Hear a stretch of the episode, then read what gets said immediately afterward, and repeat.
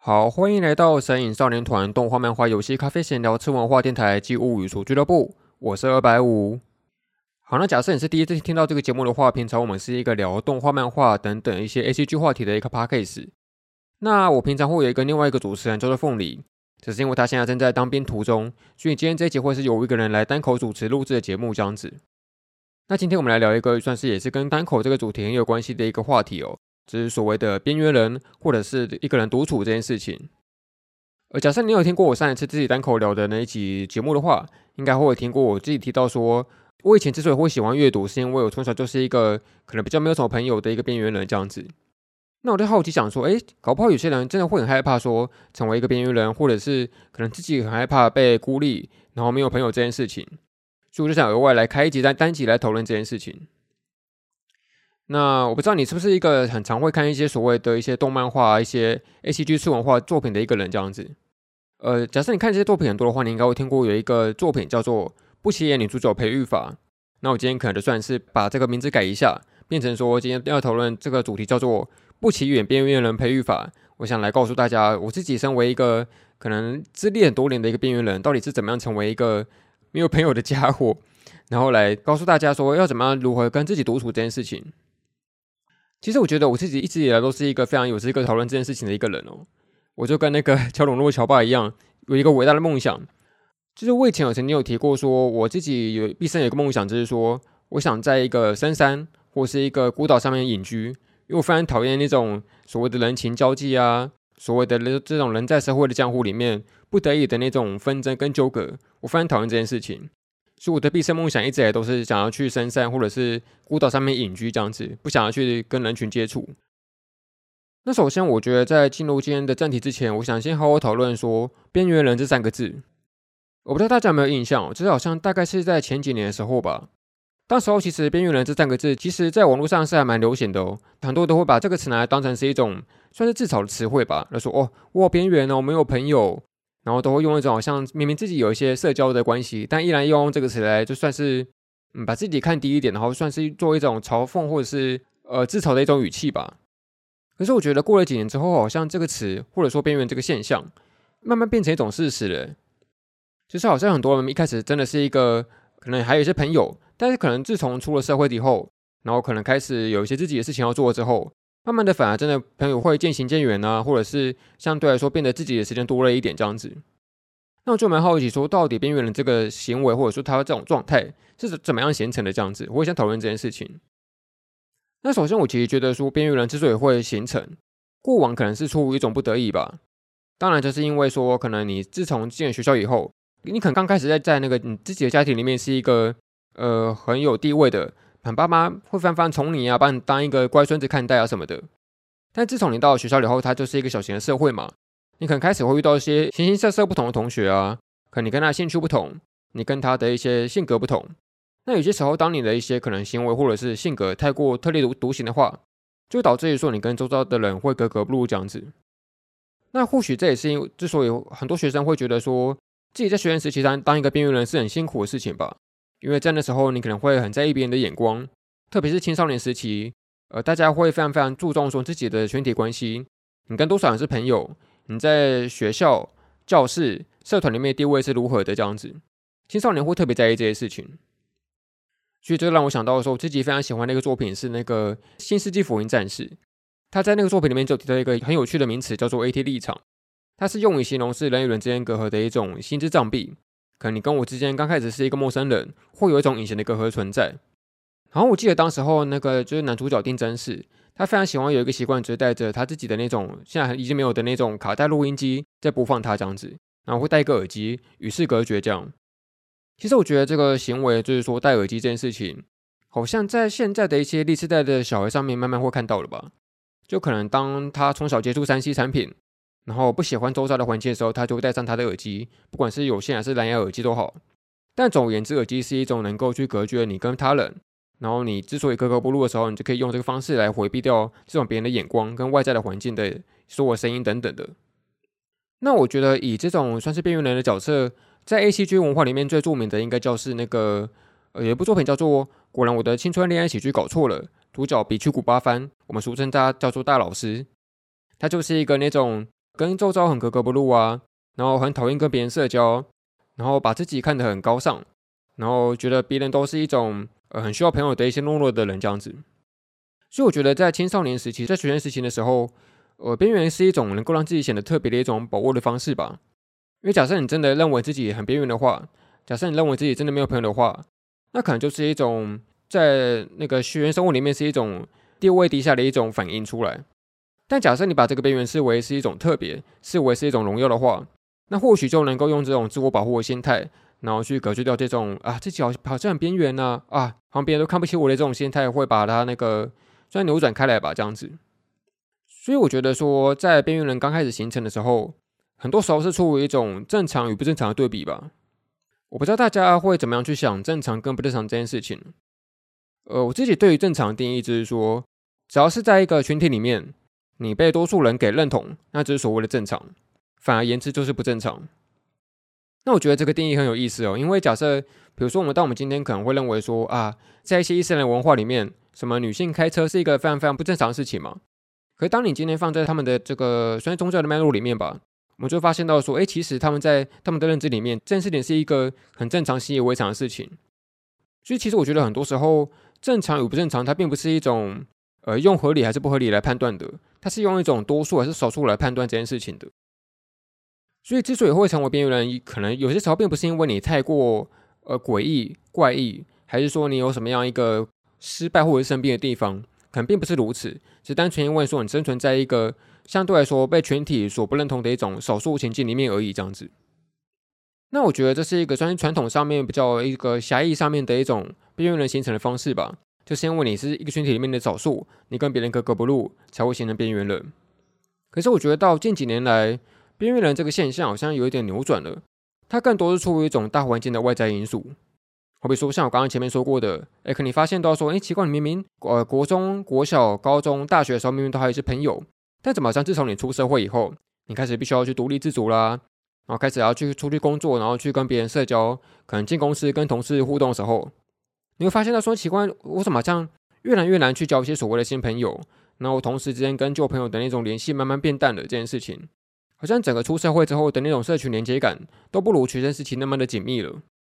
然后你会发现到说，好像你想跟某个同事变成朋友，相对来说你们可能会有一些先前那种客套的语气啊，然后那种有一点隔阂感的感受，然后要那种拉近彼此的距离是更为困难的，相比学生时期来讲，就会觉得说好像。在一种算是环境变化以后，这种呃让新朋友变得越来越难交际的时候，也是一种其中一个原因吧。就对于为什么会成为边缘人这件事情。然后我记着还有一个小小的观察，就是所谓的那个现在的一些社群网络，感觉是不是有一点越来越地下化了？这个地下化是指称说，可能以前我们在，我不知道有没有人会经过那个可能十年前的脸书吧，当时候大家都会把那种自己任何的那种生活的小细节。任何的一些无聊的废文什么的之类的，全部都会一五一十的据实以告在脸书上面。可能今天放了一个什么不知道什么很很大声的臭屁吗？然后你也会呃在线路上面打说哦，我今天放了一个屁，然后超级臭的，笑死这样子。可是你会发现到说近近几年的一些社群网络的社群，好像越来越有一种私人，越来越变成一种呃小圈圈，越来越地下化的感觉。好像很多社群上面的交际都变成是一种群组内部的。或者是一种伺服器内部的一种交际，好比说你可能并不会在脸书或是 IG 上面发了一个什么特别大的事情，但是你会到你的 DC 群组，会到你的还有什么群组啊？呃，Messenger、Line 之类的，总而言之会到这些地方去跟你的社团成员说一些悄悄话，然后说一些你私人的生活情节这样子。那好像这件事情也会变相变成说，呃，大家好像越来越难看到说所有人的生活的一切了。然后你也会，当你今天跟一个很久不见的朋友在再度交际的时候，你会发现他说他变得很陌生，好像你们中间隔了非常非常多年，非常非常多事情都没有交代过，好像会另外变相成为一种社交上面的阻力吧。所以就两点吧，我觉得之所以边缘人会形成，像我刚刚前面说过的第一点，而是因为你跟别人的那种正常不正常的差距，然后第二点是因为后来的这种大环境上面的外在因素所改变的。但其实我觉得。好像我刚刚前面说过，这两点都是出于一种被动的，然后是一种逼不得已的一种改变。可是我觉得到现在来说，好像边缘人这件事情慢慢可以变成一种选择了。我觉得最最直观的感觉就是，你可以去街上看一下，现在不是有越来越多那种什么单人烤肉啊、单人火锅、单人拉面这些店面慢慢的出现了。那好像其实很多人会慢慢开始习惯说自己想成为一个边缘人，就这个边缘变成一种选择了。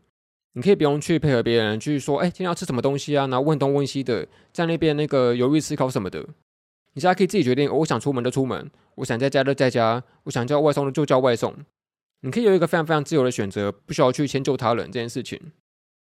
或者是说那个旅游这件事情吧，这个我特别有感。就真的觉得说，现在很多那种旅游的方式，已经越来越多人会习惯一个人出游了。因为真的你要跟别人去一起去出去游玩，真的是需要经过太多磨难跟痛苦了。你可能要先决定说啊，我今天要去哪里啊？然后这个地方谁喜欢谁不喜欢啊？啊，把谁跟谁排在一起会不会吵架啊什么的？然后有这些一大堆麻烦的事情要去处理。但假设你能够一个人好好的自在的去旅游的话，你可以省下这些麻烦，然后单纯的自己很轻松的去看风景，很轻松的去排时程，然后就算一下在一个地方发呆多久都没有关系，不会有人阻止你。这是一个很轻松自在的事情。那还有像是说，像我们刚刚前面说过的那种去吃饭的情节啊。就你现在可能出去外面吃饭，你可能并不只有单纯要顾好吃东西这件事情而已，你还必须要去做所谓的社交。你可能要去跟别人想话题啊，万一你跟他介于那种熟跟不熟之间的话，那你要怎么样去说一些好笑的事情、有趣的新闻，然后同时又不小心不能够去太冒犯到他什么的，你会有非常非常多很麻烦的顾忌。但假设你能够一个人去做这些事情的话，就不需要去管那些呃需要去说话的尴尬感这件事情。所以其实我就我自己现在来说，我自己也蛮喜欢那种所谓的呃不需要去说话的相处，我很享受自己那种一个人的时间，一个人的时光是一个非常享受的事情，对我来讲。所以我觉得这种能够自己做决定，然后能够自己负责任的这件事情，也是很多人会之所以想变成一个人行动的一个理由吧。可是即使说过那么多，那为什么我今天还是会想讨论说，呃，为什么会还是会有很多人会害怕寂寞这件事情？或者换个问法。为什么一个人会让人感到如此羞耻呢？呃，我觉得很多时候这可能是出于一种社会的因素吧。好比说单身这件事情，就是现在你是一个单身状态，好像长久以来，就整个社会都认为这是一个必须要去赶快脱离的状态。你不能够单身，你必须要去赶快找另外一半，否则就是一个什么 loser 之类的，你就是一个不太成功的人士这样子。可是我觉得好像，嗯，并不是说单身好，或者是说单身不好。而是说这好像被迫变成一种你必须要去做选择决定，而不是一个人自主能够去做的抉择。就比如说，可能今天有人他呃进入一段关系了，他找到另外一半，但搞不好他实际上并不知道为什么自己要去恋爱，并不知道自己为什么要去跟别人相处这件事情。他可能只是因为说哦，不想要单身，所以就赶快随性的找着另外一半，然后也磨合得来，哎，然后就在一起了。然后其实并没有理解说这一切的成因到底是为什么。所以搞不好有些人只是明明他自己呃以为自己很需要另外一半，但其实没有，他只是迫于这种社会的压力而去迁就这件事情。而且好像就是现在来说，呃很多人都会期待着去跟别人做同一件事情吧，好比说登山、去钓鱼、去游游乐园这件事情。我记得之前好像不是有流行过一张图吗？就是说那种边缘人的难度指数，比如说可能一个人去游乐园，一个人去看电影，一个人去呃住院。等等的这些难度的评比这样子，那好像现在来说，很多人会觉得说，我好像没有找到一半，我就不能够做这些事情了。我好像假设我一个人去什么运动中心打球运动的话，好像很丢脸呢，会不会别人很在意我什么的？那相对来说，这件事情好像也会让自己觉得说，我一定要找另外一个朋友、另外一个伴侣，然后才能够做这些事情，否则我就是一个寂寞的人，我就是一个边缘人这样子。不过，我觉得这些因素都还只是一个。嗯，大家很容易想到的一种成因吧，但我自己觉得有另外一种很隐微的、更加难去呃察觉到的一种成因，是因为说，就这种寂寞感之所以会让越来越多人越来越加害怕，可能是因为说我们现在多了越来越多可以那种很方便的方式，可以去排解这种所谓的孤独的感受吧。好比说，你当你今天寂寞的时候，你会想起谁？呃，不要唱歌。其实当你今天寂寞的时候，或许你可以有各种各样的方式去排解它。好比说，你可以听我的这个 podcast。或者就是看一些 VTuber 的直播，或者像是呃真正很流行那种 VR Chat 嘛，就是你可以带上一个 VR 装置，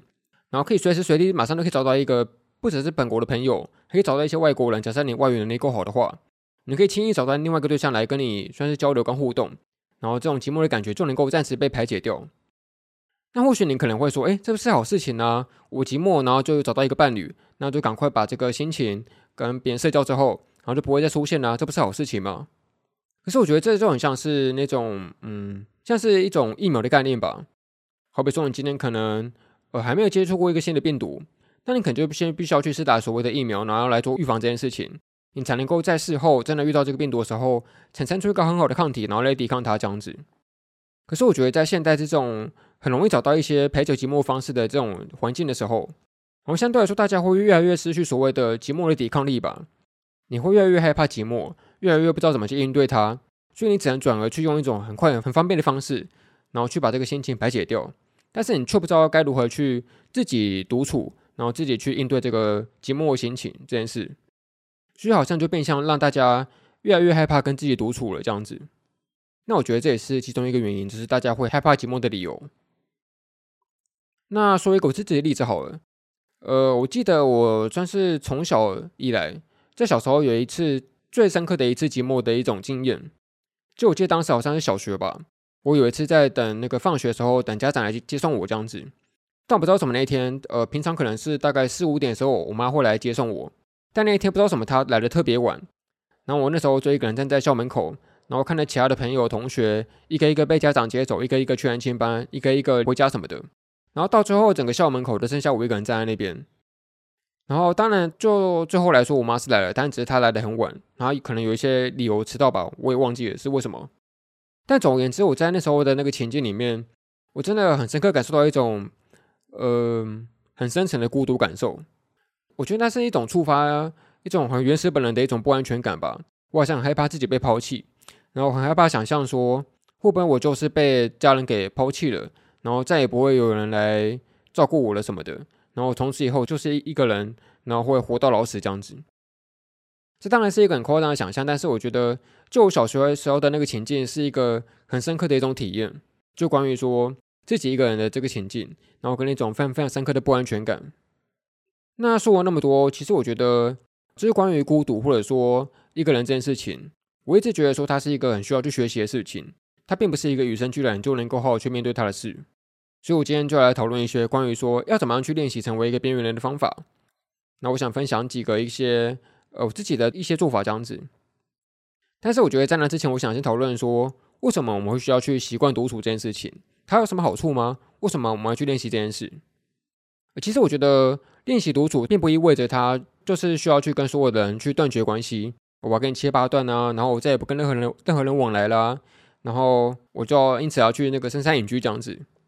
我觉得并不是，我觉得学习独处，它反而才是在之后更有办法去跟别人做正常的交流。我觉得，呃，当你今天学会独处了。那首先最棒的一个好处就是你能够有一种所谓的情绪自主的感受。那这是什么意思？我觉得情绪自主它是一种理解自己的情绪是你自己的，别人的情绪是别人的，你们不会去互相干涉，你们有自己的一些很清楚的界限。好比说，你当你今天遇到另外一个人，他可能非常的伤心难过，那正常情况下你可能会被他的那种伤心难过的心情所渲染，然后你也因此难过起来，或者说你同理心很强的话，你可能会随着他愤怒，随着他失望。但总而言之，你们的心情好像是连在一块的。那是因为我觉得大家很习惯去跟别人社交之后，那种人与人之间的连接太过紧密了，导致于说你们之间的那种情绪的界限变得模糊，变得不清，然后好像连在一块的感觉。可是我觉得情绪自主它是一种很需要的一种能力，因为当你今天假设说你看到一个人溺水了，你总不能够跳下去跟着他一起沉溺下去嘛？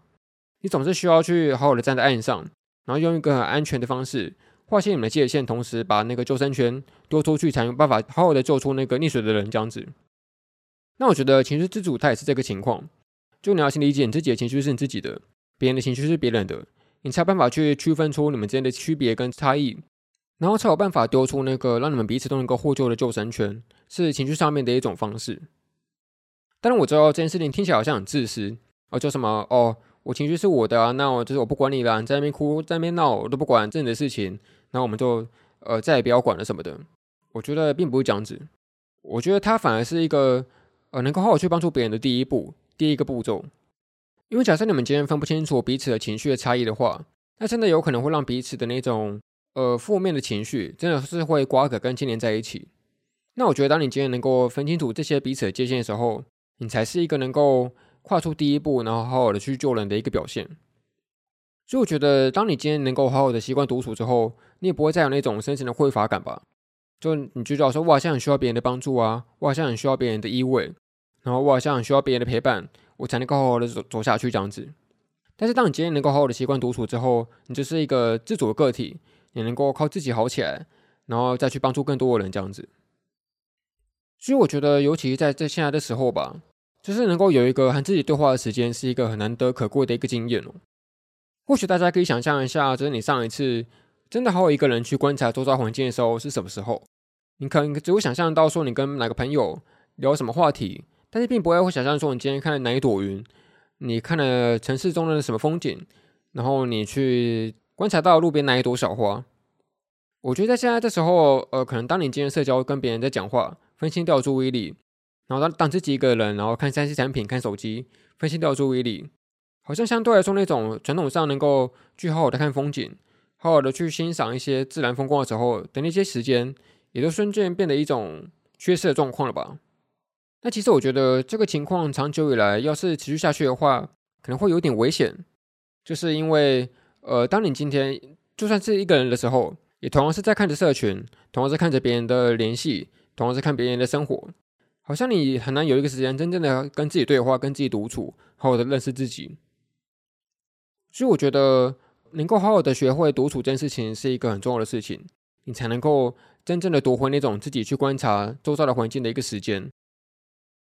好啦，说完那么多，那还是要来讲一下，就是我自己认为说要怎么样成为一个边缘人的方法，或者说要怎么样去好好的跟自己相处的一个方式。我觉得首先第一个最重要的步骤就是你要去认知到说，哎，根本就不会有人在意你是不是一个人呢、啊。就是好像每个人刚开始会害怕自己出去吃饭的时候就会这样子吧，就会觉得说，好，像自己去吃什么火锅啊，吃什么烤肉很丢脸啊啊，怎么那个家伙一个人自己在那边阴沉的吃什么肉啊，哦，好丢脸哦这样子。可是我觉得，呃，你可以放宽心想，其实会这样子想，搞不好某些程度上讲直接一点，就是你们还蛮自大的，你会觉得说，好像很多人都在在意自己。但其实可能没有，就是最在意自己的人始终是你自己吧。所以我觉得说，首先要去先呃区分这一点，就是当你今天一个人做事情的时候，并不会有人真的去在意你。只要你好好的享受，好好的去体验那一切的话，其实你反而会让自己更为开心，这样子不需要去在意别人的眼光。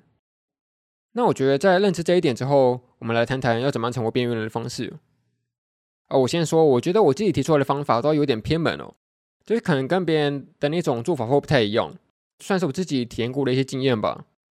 所以我第一个就要讲的很奇怪，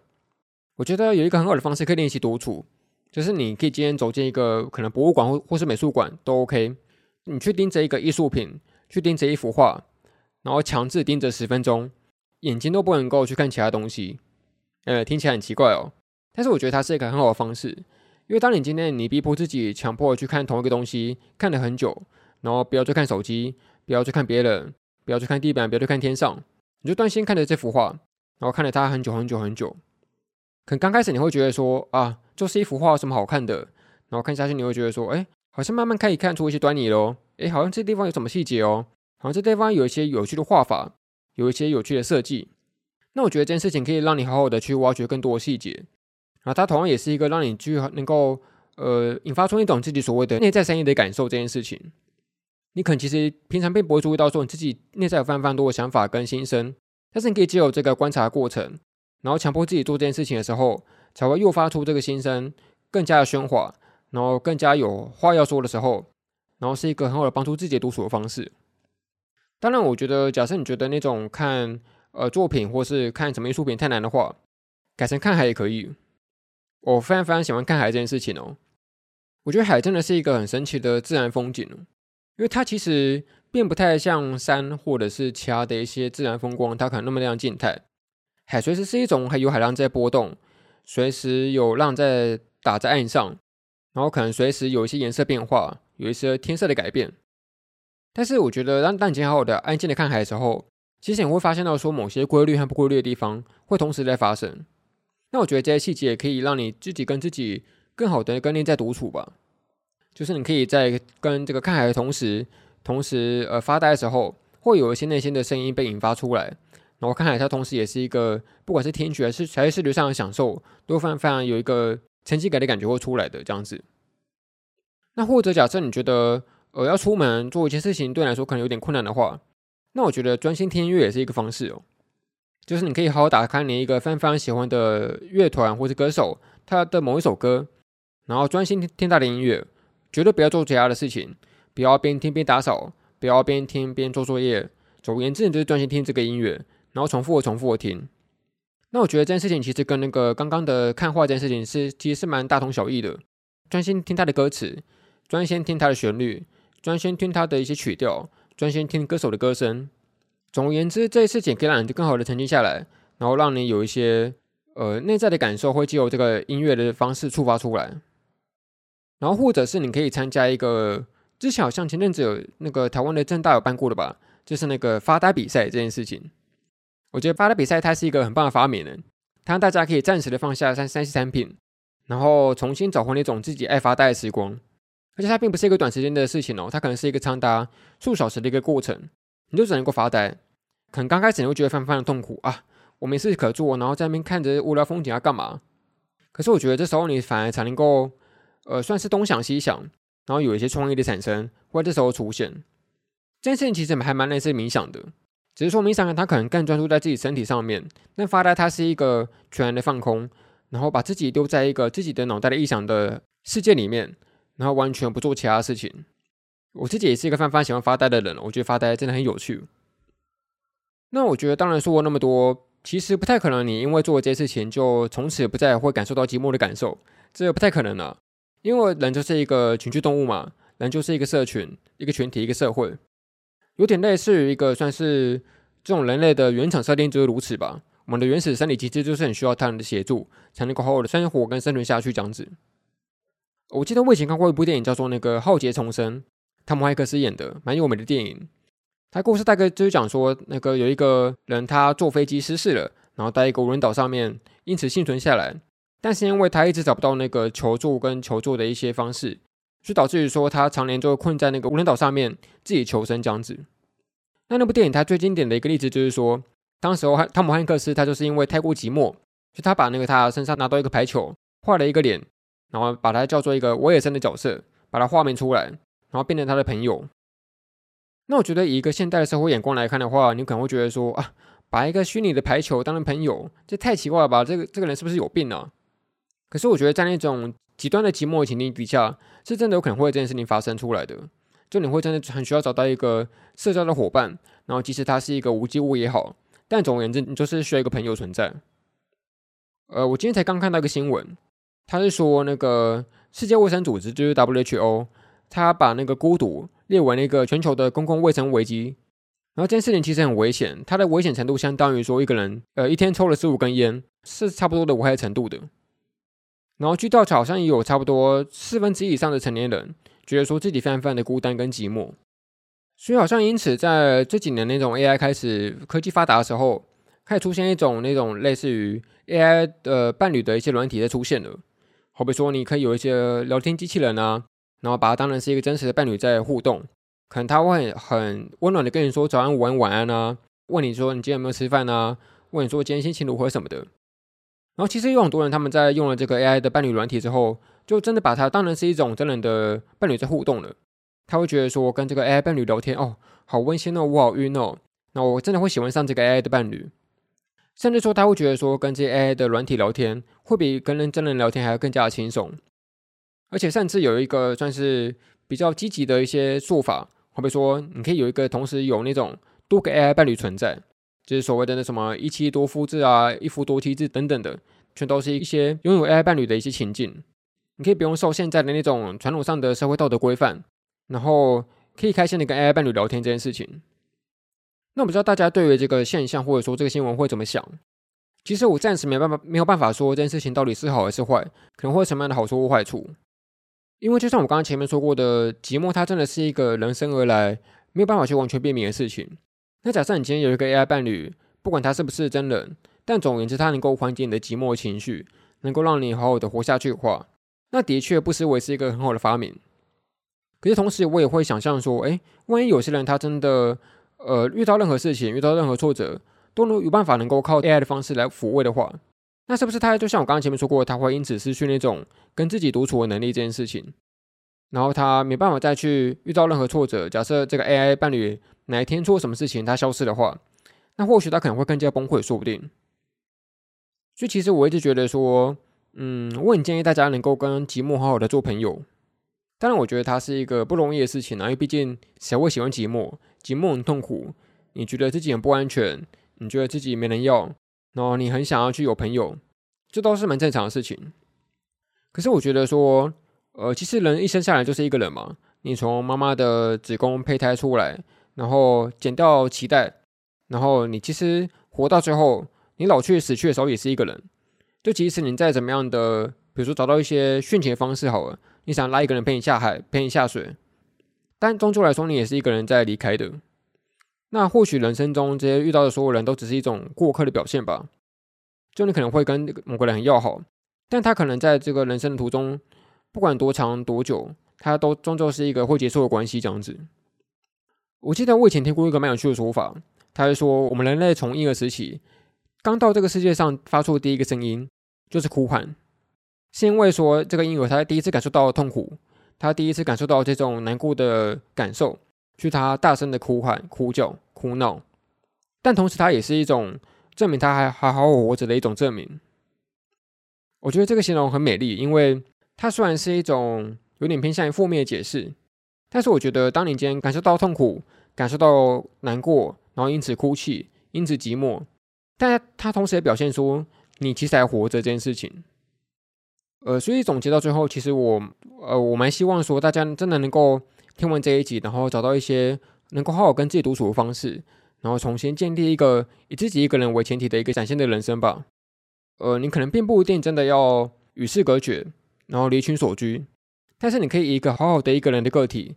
然后既能够自在独处，也能够好好的跟别人交流，这同时也是一个我给自己的一个期许吧。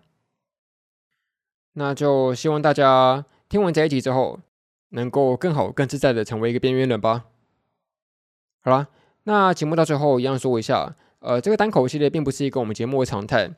那假设你喜欢我们跟其他来宾、其他主持人闲聊的话，也欢迎去听我们其他节目的集数哦。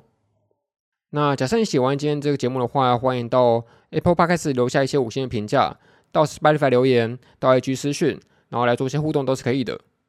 那就感谢你收听这一集的神隐少年团动画漫画游戏咖啡闲聊次文化电台及物语厨俱乐部，我是二百五，那我们下次再见喽，拜拜。